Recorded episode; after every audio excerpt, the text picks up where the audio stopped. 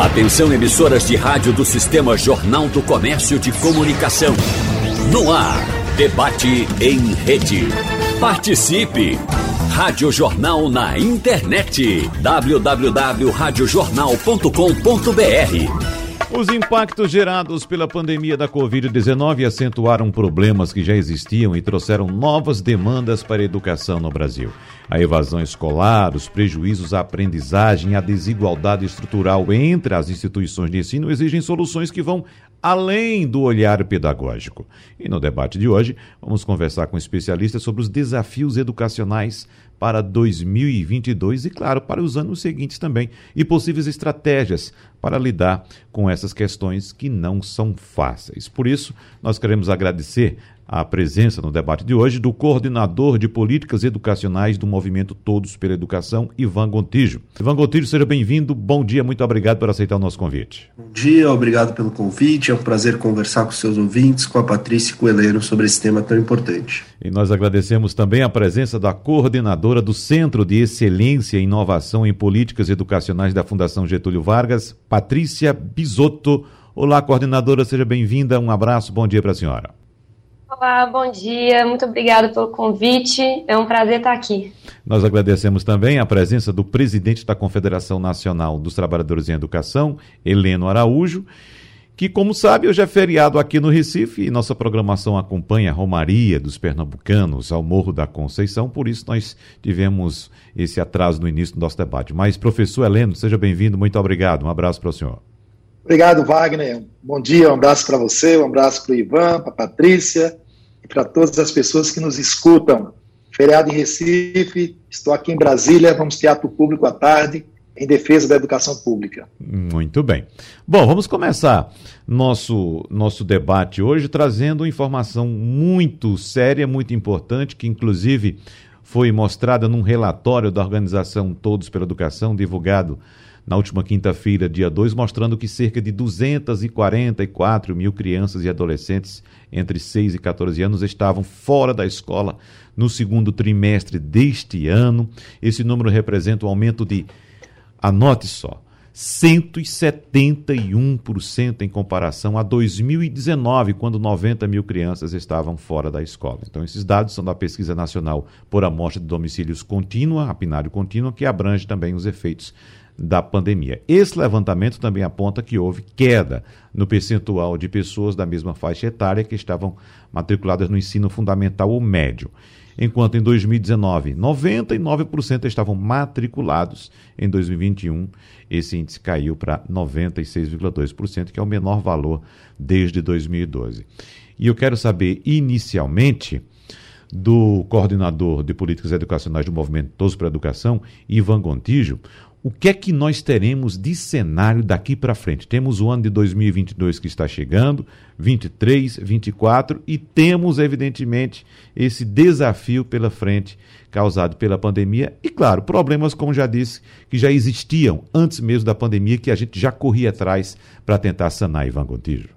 Perfeito, Wagner. Eu acho que essa, essa pesquisa, ela, esses dados que você trouxe, né, a gente tem 240 mil crianças fora da escola, o que pode parecer um número não tão grande frente aos 40 milhões de estudantes que a gente tem na educação básica, mas o que mais preocupa é essa tendência de aumento, né, que a gente consegue ver de 171% de 2019 para hoje, sendo que o ideal é que a gente consiga colocar cada vez mais as crianças dentro da escola e não fora da escola. Então é uma tendência que preocupa, é, a tendência é que os próximos dados venham ainda piores. Né?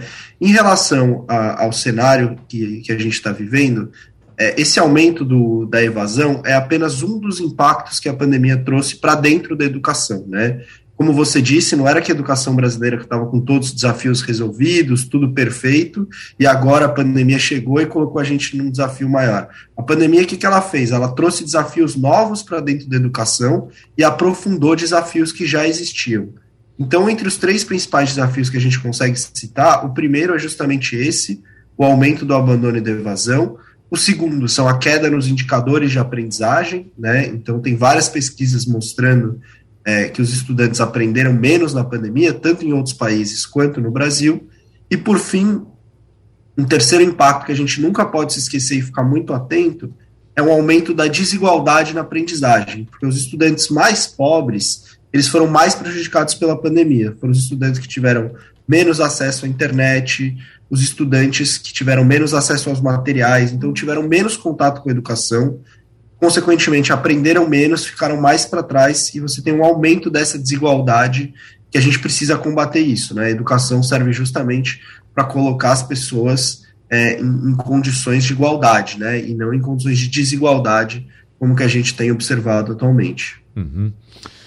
Deixa eu conversar também agora com a professora Patrícia, porque eu estou lembrando aqui, professora Patrícia, o tema, claro, é muito profundo e a gente sabe dos prejuízos causados a uma sociedade quando nós temos um investimento, quando não temos um investimento adequado em educação. E eu estou lembrando aqui que eu vi um depoimento ontem da líder de criação de conteúdo da TV Globo. Ela foi premiada com um prêmio Caboré. Ela chama-se Samantha Almeida. Não sei se vocês ouviram esse depoimento, mas ela trouxe um pouco do, relato, da, do relato de vida dela. Ela, da favela da Rocinha, ela disse no momento que era da favela da favela, na região onde ela morava, tinha um córrego que passava por trás da casa dela e certo dia esse córrego inundou e, e praticamente quase que derrubou a casa dela. Mas mesmo assim, a mãe dela correu e conseguiu tirar de dentro da casa, claro, além da própria filha, uh, a mochila da escola e também o fardamento dela. E naquele mesmo momento, ela vestiu a filha, no caso, Samantha Almeida, que hoje é líder de criação de conteúdo da TV Globo, e conseguiu mandá-la para a escola. E mandou a filha para a escola com, segundo, com o seguinte recado: mesmo que sua casa caia você não vai perder um dia de aula por causa disso. Então você vai para a escola mesmo que sua casa caia. E veja que essa menina, essa hoje mulher vencedora, uma, uma, uma jovem negra, Samantha Almeida, conseguiu uma posição de destaque, né? Ah, ah, numa grande organização de comunicação, inclusive sendo premiada agora.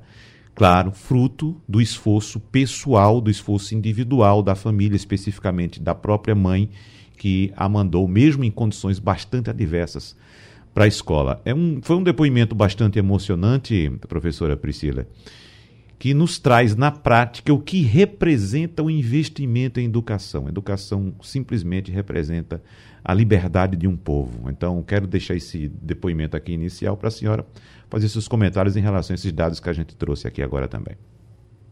Claro, eu não não vi esse depoimento da Samanta, mas anotei aqui no meu caderninho para uhum. quando eu puder eu escutar. É, realmente, né, eu acho que combina muito com, com o que o Ivan acabou de falar. A educação ela é a maior ferramenta de mobilidade social, né? Então, a gente vê, é, igual o da Samanta, é, tem várias outras outros brasileiros, né? A gente já convivia num, num, cenário de desigualdade, veio diminuindo com, com o passar dos anos, mas a gente não pode é, esquecer e reconhecer a, o contexto brasileiro, né? E a educação é, é aquela ferramenta que pode proporcionar a esses estudantes uma mudança de vida, uma mudança para eles e para a família deles, né? E a partir do momento que vem a pandemia, ela escancara essa, essa desigualdade social. Acho que aí já estou combinando bastante aqui a minha, minha fala com o Ivan. É, e, e, na hora que. E como eu acho que já passou, está passando a pandemia, né? Eu acho que a gente tem que focar, é o tema aqui do debate em 2022 e como que a gente vai correr atrás desses prejuízos, né? Como a gente vai recuperar a aprendizagem para que não sejam pessoas, né, crianças, e, e adolescentes que já estão num contexto privilegiado, que avancem, mas como é que a gente pode dar oportunidade de aprendizagem para aqueles que estão em contextos mais vulneráveis, menos favorecidos, né?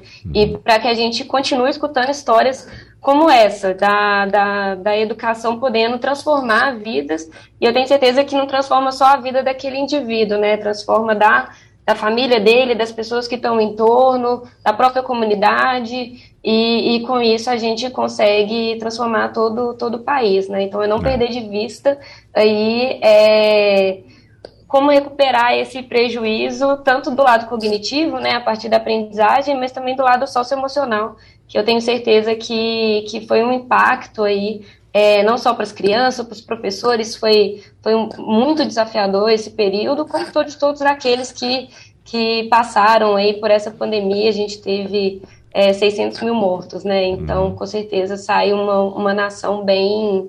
É, de uma forma bem delicada, né? Bem frágil. Então, também tem que pensar no lado socioemocional. Exatamente. Professor Heleno, quando a gente escuta esses depoimentos de uma jovem, uma menina negra, né, que conseguiu vencer através da educação. Claro, todo mundo aplaude, se emociona, acha bonito, mas a gente nesse momento talvez nem lembre, professor Heleno, que nossa sociedade vive um sistema de bolhas, né? Muitas pessoas passaram incólumes por essa pandemia, estão passando ainda, têm condições de sobreviver, de escapar de algum problema, de ter um atendimento médico adequado e, claro, manter a educação dos filhos. Mas a imensa maioria não tem. E um depoimento como esse chega como um caráter de exceção, infelizmente, professor. Heleno, quando na verdade poderia ser a salvação do nosso país se a gente tivesse políticas públicas de fato que fizesse com que a educação pública não fosse exceção no país e fosse sim a regra, professor Heleno. Exatamente, Wagner. Exatamente. É, nós temos aqui no país uma Constituição Federal que determina que é dever do Estado garantir políticas de acesso e permanência à educação escolar. No entanto, isso não é executado. Os investimentos necessários não são executados. Você falando aí desde o início da sua fala, lembrando aqui o Plano Nacional da Educação, o Estado brasileiro investiu em educação. Em 2014, com o Plano Nacional de Educação, novo Plano Nacional de Educação 2014, que o plano é a cada 10 anos, o investimento estava em torno de 6% do PIB, do Produto Interno Bruto do nosso país. 2020, caímos para 5%. Então, com todos os desafios que Ivan já apresentou aqui, que você provoca nas suas questões, desafios antigos e os novos desafios pós-pandemia, só é possível superá-los com investimentos na educação pública. E o que observamos no nosso país é um desinvestimento na educação. A emenda constitucional 95 de 2016 impede novos investimentos em educação e chegamos à situação absurda, Wagner, de ter uma lei orçamentária prevista para 2022 que destina 70 bilhões de reais para a educação. Só que em 2015, um ano depois de aprovado o Plano Nacional de Educação, o investimento da LOA para a educação orçamentária anual era de 133 bilhões de reais. Então, de 2015 para 2022, uma queda de 47% nos investimentos em educação. A coalizão Direitos Vale Mais, um conjunto de mais de 200 entidades, fizemos um estudo estamos reivindicando o piso emergencial para a educação, para a saúde, para a segurança do nosso povo. Na educação, informamos aos parlamentares que precisamos de um piso mínimo emergencial em torno de 196 bilhões de reais. E o orçamento enviado pelo governo federal vai apenas é, colocando à disposição 70 bilhões de reais. Então, isso mostra a incapacidade do Estado brasileiro de cumprir a determinação constitucional de tratar a educação como um dever do Estado para as pessoas em nosso país. Uhum. Muito séria a situação. É, a situação é tão séria que, inclusive, outro dado foi levantado esta semana, apontado esta semana, uh, mostrando que 80% dos municípios não vão conseguir aplicar neste ano de 2021 os recursos previstos constitucionalmente, constitucionalmente em educação. 80% dos municípios. Nós acompanhamos, Ivan, durante toda essa pandemia, uh, lamentos de municípios que não puderam, assim como uh, as escolas da rede privada, de maneira mesmo que emergencial, adequar o sistema de ensino para o modelo remoto, para o modelo online, pela internet. E agora os prefeitos chegam dizendo que não conseguiram aplicar os recursos e estão pedindo, inclusive solicitando ao Congresso Nacional, para que não sejam aplicadas as penalidades previstas em lei quando os gestores municipais não aplicam o que está previsto constitucionalmente em educação, porque simplesmente não conseguiram aplicar. Ora, então quer dizer que tinha dinheiro para fazer investimento, tinha dinheiro para fazer planejamento, para planejar e atender emergencialmente, pelo menos, as crianças, e isso não foi feito? Hã? Então, se fosse a questão de recursos somente, não, mas a questão de gestão também, não é, professor Ivan? Perfeito. É, quando a gente fala de, de financiamento em educação, a gente tem que equilibrar essas duas coisas, né? Financiamento e gestão. É, dando um exemplo, não adianta me colocar para nadar numa piscina, é, não adianta colocar eu para nadar numa piscina cheia de água se eu não sei nadar. Ao mesmo tempo, não adianta eu colocar o Michael Phelps numa piscina é, que não tem nenhuma água, porque ele não vai conseguir nadar. Então, essas duas coisas, ter os recursos suficientes e ter uma gestão adequada dos recursos, precisam caminhar juntas. Né? O que, que a gente viu é, nessa temática que, que você trouxe? É, pela Constituição Federal, os estados e municípios eles têm que gastar 25% da receita deles com educação, né? um quarto dessa receita. E é o chamado mínimo constitucional, né? o piso. E o que, que aconteceu agora nesse período, principalmente de escolas fechadas? Muitos municípios não tiveram dificuldade para gastar esses, esses recursos porque não teve o transporte público, por exemplo, contas de luz de escolas que ficaram fechadas, alguns custos que não, não aconteceram e aí os municípios não fizeram esse gasto. Mas o que é importante a gente dizer é que, na verdade, agora a gente está no momento de não diminuir os gastos em educação, mas sim de aumentar os gastos em educação, porque os desafios são maiores nesse momento.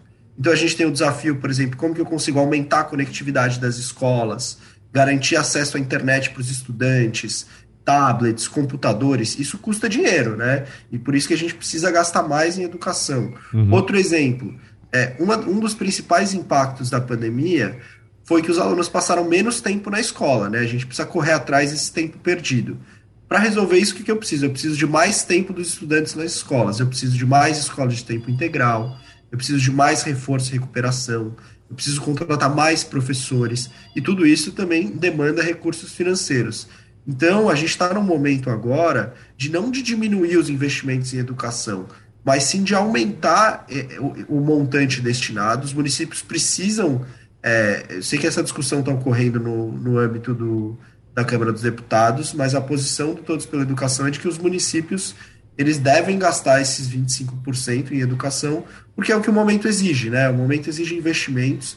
A gente sabe que é, muitos municípios tiveram é, que usar esses recursos, principalmente na parte da saúde, né, por conta da pandemia, etc., seguraram um pouco essa aplicação, mas a gente acredita que não é o momento disso ser feito agora, né? A gente precisa, de fato, gastar esses 25% e investir em educação frente a esse cenário tão desafiador que a gente está vivendo. Nós escutamos a opinião de Ivan Gontijo afirmando, dentre outras coisas, que é preciso investir mais na conectividade das escolas. Eu queria saber agora da professora Patrícia Bisotto se essa seria uma saída menos dolorosa para a gente reduzir essas desigualdades, professora Patrícia. Investir mais em tecnologia e conectividade para tentar diminuir esse abismo que já existia e que foi aumentado por causa da pandemia, professora?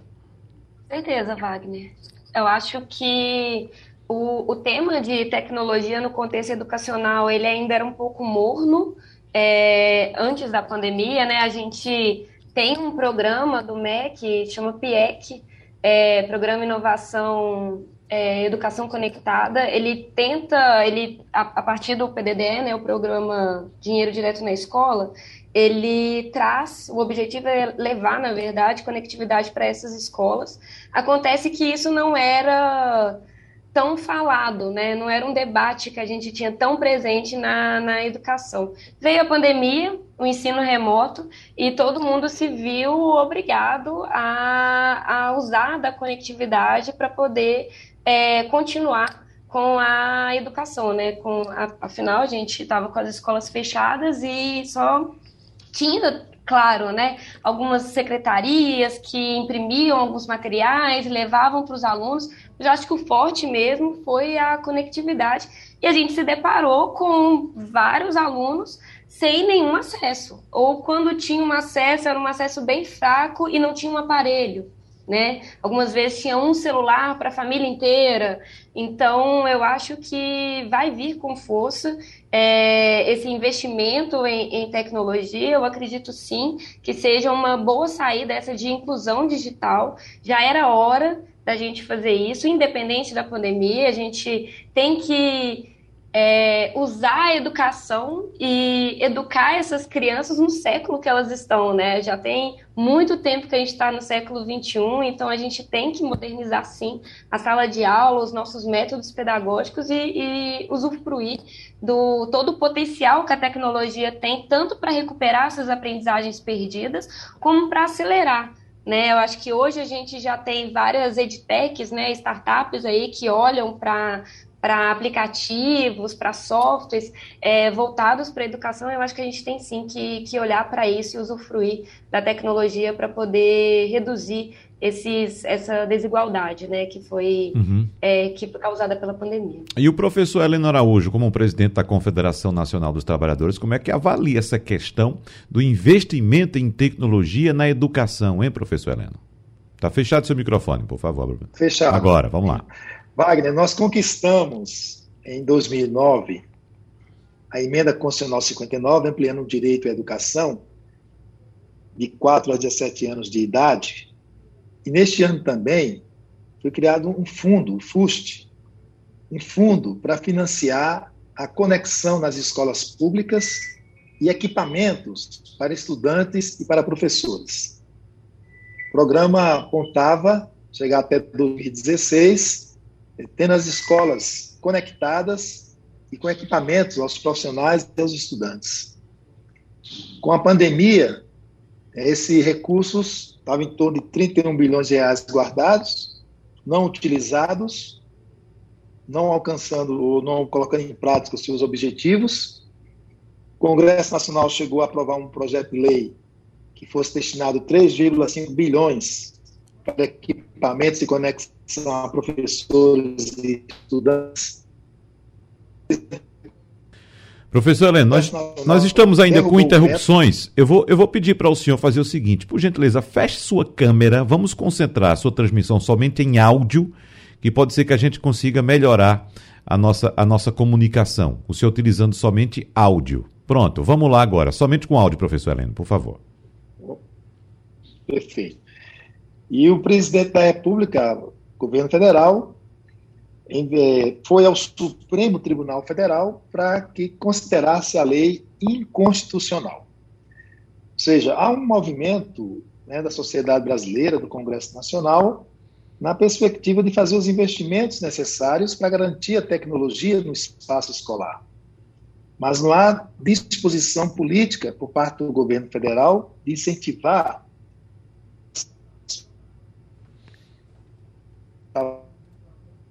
mas o Ivan reforçou a necessidade de que esse é o momento de investir mais em educação e não desinvestir.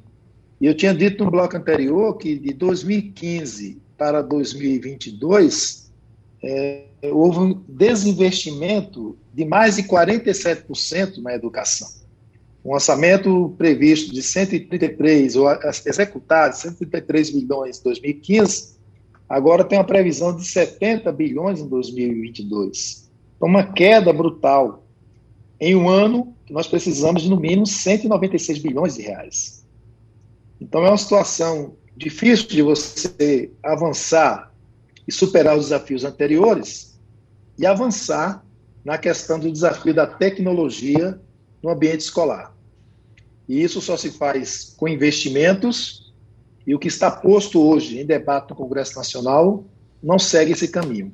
Uhum. Por isso é necessário uma pressão maior da sociedade brasileira para que, de fato, tenhamos recursos necessários e suficientes para dar conta de enfrentar esses desafios, Wagner. É. Agora, professor Ivan Gontijo, como deve ser o procedimento para uh, levar até os estudantes através da tecnologia a educação, uma pedagogia pela tecnologia. Porque o que nós vimos durante a pandemia, o tempo todo, doutor Ivan, uh, professor Ivan Gontijo, foi simplesmente é, a imensa maioria das escolas que conseguiram adotar o ensino remoto, um sistema de câmera aberta com o professor diante de um quadro. Somente isso. Né? Quando a gente sabe que a tecnologia oferece um sem número de ferramentas, o céu é o limite de possibilidades de interação, de você levar educação simplesmente através de, de, um, de um smartphone, onde as crianças ali que têm muita habilidade com a tecnologia, hoje muito mais do que nós que temos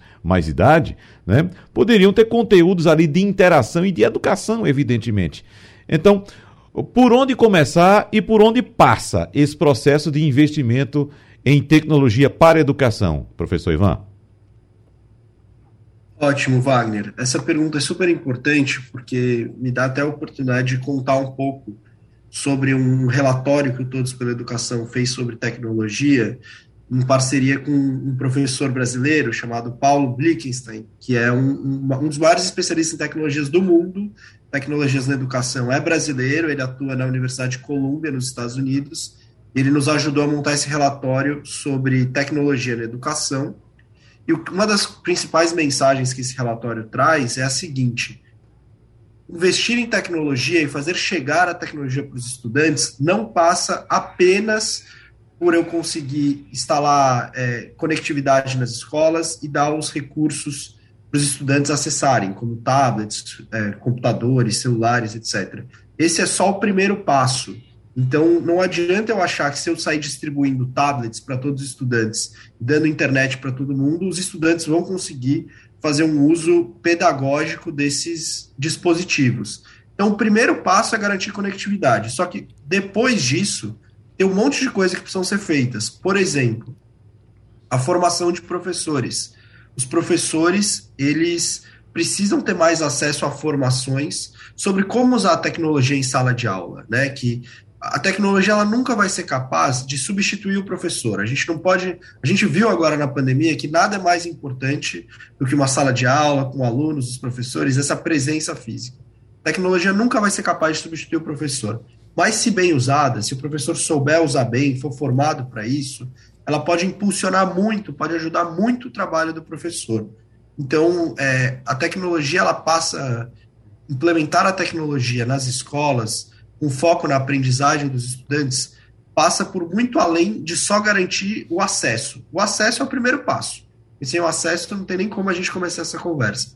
Mas depois eu preciso fazer uma série de ações e usar a tecnologia. Hoje em dia tem muitas escolas, infelizmente, que são escolas privadas no Brasil, que já tem, por exemplo, laboratórios makers, aulas de robótica, uma série de coisas que são super conectadas com as demandas do século XXI, que já e ainda a implementação disso é muito pequena nas redes públicas. A gente precisa garantir a mesma qualidade que muitas vezes existem algumas escolas privadas no Brasil, na rede pública também. A gente precisa é, conectar mais é, os nossos estudantes com esse universo que eles já estão vivendo, né? Os, os, os, hoje muitos estudantes já estão imersos nesse mundo. O mercado de trabalho vai mudar muito nos próximos 20, 30 anos. A tecnologia vai estar mais presente e por isso que é tão importante a gente colocar esse debate sobre tecnologia na educação. Uhum.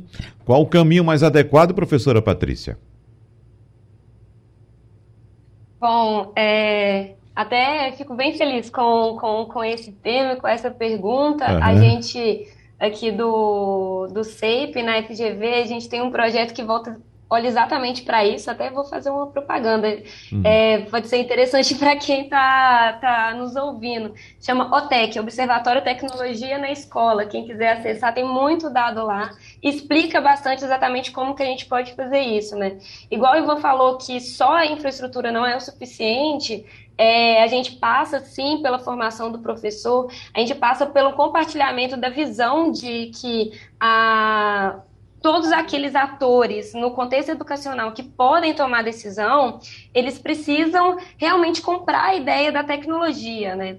Então, desde o secretário de educação é, até o diretor da escola, o professor, o aluno, a família, todo mundo tem que compartilhar aquela ideia de que adotando tecnologia a gente pode de fato impulsionar a, a educação, né? O exemplo que você citou antes, Wagner, que é simplesmente a transmissão de uma aula tradicional, só que usando uma câmera, usando um, um, algum software, né? Tipo, agora a gente está usando o Zoom ou qualquer outro, isso não quer dizer, isso não é nenhuma inovação na, na tecnologia, né? Hoje a gente tem é, os redes, que são recursos educacionais digitais, que são esses softwares, essas plataformas. Tem muita gente que usa gamificação, principalmente para alfabetização, né? Faz um joguinho ali que o estudante ele vai aprendendo a partir do, do jogo, das fases que ele vai passando. Isso sim é de fato inserir uma tecnologia de qualidade na escola, algo que apoie o professor, que, que apoie o aluno, que dê autonomia para o aluno. Você fazer uma transmissão online de uma aula tradicional é, não, não é inovador, de fato. E eu estou lembrando, é... eu tô lembrando, inclusive, professora Patrícia, que é, essa ferramenta, já discutimos várias vezes aqui com pessoas ligadas à tecnologia, essas ferramentas que nós utilizamos, essa agora, Zoom, uh, Skype, Meet, outra qualquer, são ferramentas que já existiam antes da pandemia e que não evoluíram nada durante a pandemia. Nós tivemos que fazer uma imersão tecnológica em vários setores da sociedade, né, em várias atividades, para a gente tirar um atraso aí de tecnologia, de investimento em tecnologia, e essas ferramentas não evoluíram nada. Eu lembro até que nós tínhamos no passado, não sei nem se a senhora já era nascida, lá nas décadas de 70, 80, uma ferramenta por televisão chamada telecurso, que era até mais interessante até certo ponto do que essa que nós estamos utilizando, que simplesmente é abrir uma câmera diante de um professor, de um professor. Então é preciso de fato pensar nessas tecnologias e há centros de tecnologias espalhados pelo Brasil que podem colaborar com essa, com essa, com o desenvolvimento dessas ferramentas, né, professora? Exatamente, exatamente. Eu acho o, os professores eles tiveram, foi muito difícil, né? No início da pandemia, é, eles não tinham nenhuma formação, a pandemia foi um caso urgente, inesperado, ter que aprender a lidar com todas essas tecnologias, um, um, cada uma é diferente e muitos tiveram que é, eu vi muito relato de virar youtuber, né? Uhum. Então, como tentar fazer uma. É muito diferente você dar uma aula, eu acho que o, o Heleno também pode falar melhor sobre isso, mas é muito diferente você dar uma aula de frente para um quadro presencial e você tentar dar o mesmo tipo de aula online, né? Então, quais os recursos, qual é a pedagogia que você vai usar, né? Tem é, vários métodos aí que são muito mais ativos, que traz o estudante, tira o estudante daquele lugar de simplesmente observador e recebendo conhecimento, isso fica muito.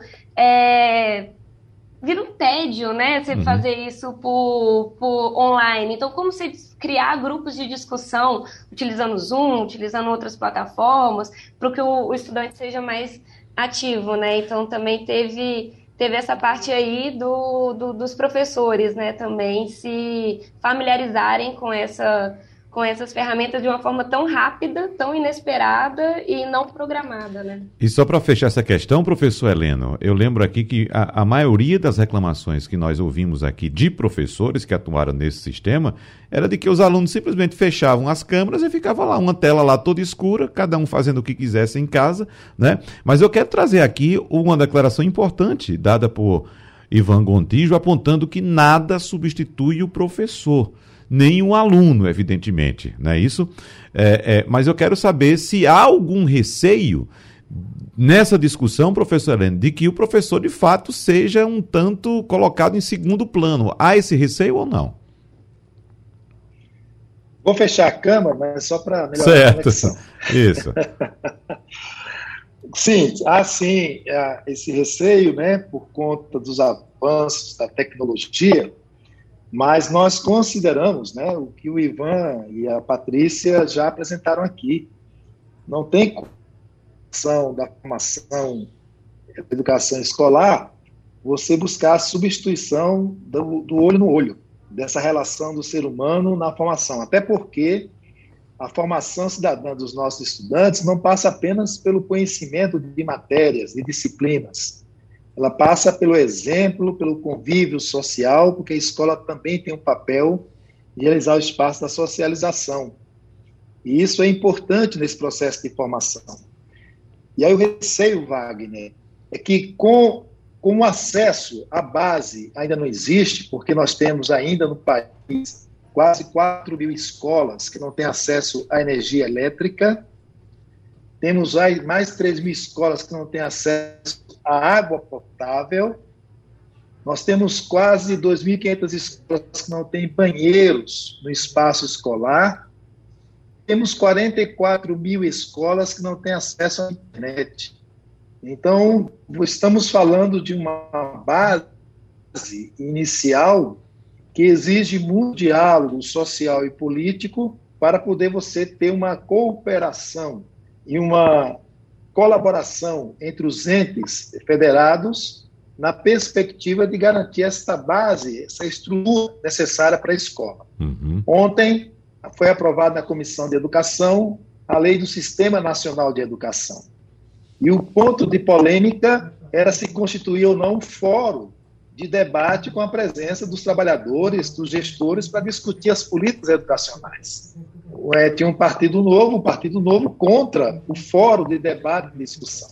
Então, isso só se resolve com diálogo social e político constante com representação dos trabalhadores, dos estudantes, pais, mães e responsáveis, discutindo, dialogando com os gestores, para localizar quais as dificuldades que enfrentamos no espaço escolar e, a partir dessas dificuldades, desses desafios, definir políticas que atendam às nossas demandas. Nós somos um país continental, um país com uma diversidade enorme, com condições diferentes entre as regiões e dentro dos estados, e essa diversidade precisa ser respeitada e colocada para o debate para definir a adequada política que atenda à demanda de uma educação escolar com a qualidade social que nós defendemos e queremos. Isso passa pela valorização dos seus profissionais. Uhum. Na perspectiva de piso, que aí vamos ter os prefeitos marchando para ir contra o reajuste do piso, e aí complica a nossa vida. Na perspectiva da formação inicial e continuada, que existe a formação digital nesse processo também, na carreira, né, que ainda está carente de uma lei nacional que defina as diretrizes da carreira. Hoje são balizadas pelas resoluções do Conselho Nacional de Educação, que não tem força de lei. Então, todas essas questões né, precisam ser colocadas em prática para afastar esse receio de uma formação na era, na era digital que venha ocupar o espaço. Até porque, quando se coloca no currículo do ensino médio, que 20% vai ser de educação à distância, né, isso pode significar que há um afastamento do profissional do espaço da escola. Por isso, esse receio, de fato, existe, Wagner. Voltamos para o debate. Só para a gente fechar nossa conversa hoje, eu vou deixar aqui um minuto para cada um de vocês trazerem para os nossos ouvintes aqui quais são de fato os desafios que temos pela frente a partir do ano que vem para tentar reduzir essas desigualdades já citadas por todos aqui. Então, começando pelo professor Heleno Araújo, um minuto para o senhor fechar, professor Heleno. Mobilizar a sociedade brasileira. Mobilização. Está aí a conjuntura nos mostrando que o discurso de um candidato é diferente da prática deste candidato. Pernambuco, o governador Paulo Câmara, quando candidato, falava em dobrar, duplicar o salário de professores e professoras. Está no último ano de mandato e isto não aconteceu. Há promessas de campanha do governo federal de que a educação deveria melhorar, apesar de seus slides não apontar isso e está destruindo a educação pública em nosso país. Então, a forma de superar esses desafios é uma grande mobilização social. Todo o brasileiro deve entender que a educação é um direito seu. Professora Patrícia Bisotto, por favor, para a senhora concluir. Acho que a gente tem o Heleno continua falando. É, é porque a gente teve uma interrupção, mas vamos lá, professora Patrícia, por favor. Eu acho que a gente tem dois tipos de desafios aí, né, para lidar agora. Tem os imediatos, que são originados, né, da pandemia, tipo esses que a gente discutiu, de evasão e abandono escolar, de inclusão digital, de recuperação dessa da, da aprendizagem perdida nesses anos é, de pandemia, né? O Ivan até apresentou o dado de menos aprendizagem, né? É, e também tanto a recuperação quanto a aceleração. Então, e o acolhimento, né? Também aí receber essas crianças, receber esses professores, também, igual eu falei lá no início, acho que são os pontos principais. Uhum, muito bem. Professor Ivan Gontijo, para a gente encerrar. Bom, primeiro queria agradecer pelo convite, Wagner, foi um prazer estar aqui com, com você, com a Patrícia e com o Heleno. E a minha mensagem final é que realmente são muitos desafios e a gente precisa olhar também para a solução, né? E, e, nesse sentido, o Brasil tem muito que aprender com o Brasil. Já existem muitas experiências dentro do Brasil que são exitosas. O próprio Pernambuco é um exemplo. Uma, Pernambuco hoje é o, é ensino médio que tem mais matrículas em tempo integral, por exemplo, que é uma coisa que a gente precisa avançar no Brasil. O Ceará é um exemplo de alfabetização. Sobral é uma cidade que é um exemplo para o Brasil todo. Então, acho que está na hora da gente olhar também com carinho para as experiências que a gente tem no Brasil, as experiências que dão certo no Brasil, porque isso vai ser importante a gente conseguir reproduzir a partir de cada um dos contextos as experiências bem-sucedidas para a gente avançar na educação nos próximos anos. Então, a minha mensagem é essa, afinal, por mais que tenhamos muitos desafios, a gente tem coisas boas no Brasil, o Brasil tem jeito, o Brasil tem muito que aprender com o próprio Brasil é, para a gente conseguir avançar na educação. Muito obrigado, então, ao coordenador de políticas educacionais do Movimento Todos pela Educação, Ivan Gontijo, a coordenadora do Centro de Excelência e Inovação em Políticas Educacionais da Fundação Getúlio Vargas, Patrícia Bisotto, e também o presidente da Confederação Nacional dos Trabalhadores em Educação, Heleno Araújo. A todos vocês, muito obrigado pela participação no debate de hoje. Abraços e até a próxima. Tchau, tchau. Sugestão ou comentário sobre o programa que você acaba de ouvir, envie para o nosso WhatsApp 99147 8520.